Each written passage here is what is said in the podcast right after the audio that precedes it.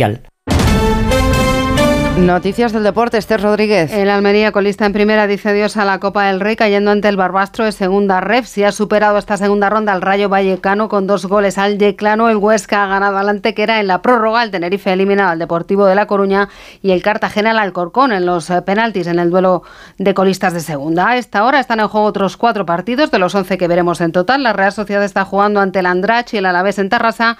También se enfrentan Arenteiro y Burgos y el Unionista recibe al Real Sporting. El Villarreal juega su partido aplazado en Liga Europa ante el Maccabi Haifa en medio de fuertes medidas de seguridad y Granada y Bayern de Múnich han hecho oficial el traspaso de Brian Zaragoza que firma hasta 2029 con el conjunto alemán pero completará esta temporada con el equipo nazarí. La operación se ha cerrado en 14 millones de euros. Estas son las primeras palabras del malagueño. Muy contento de, unirme a un gran club como es el Bayern y de poder ayudar al Granada hasta final de temporada.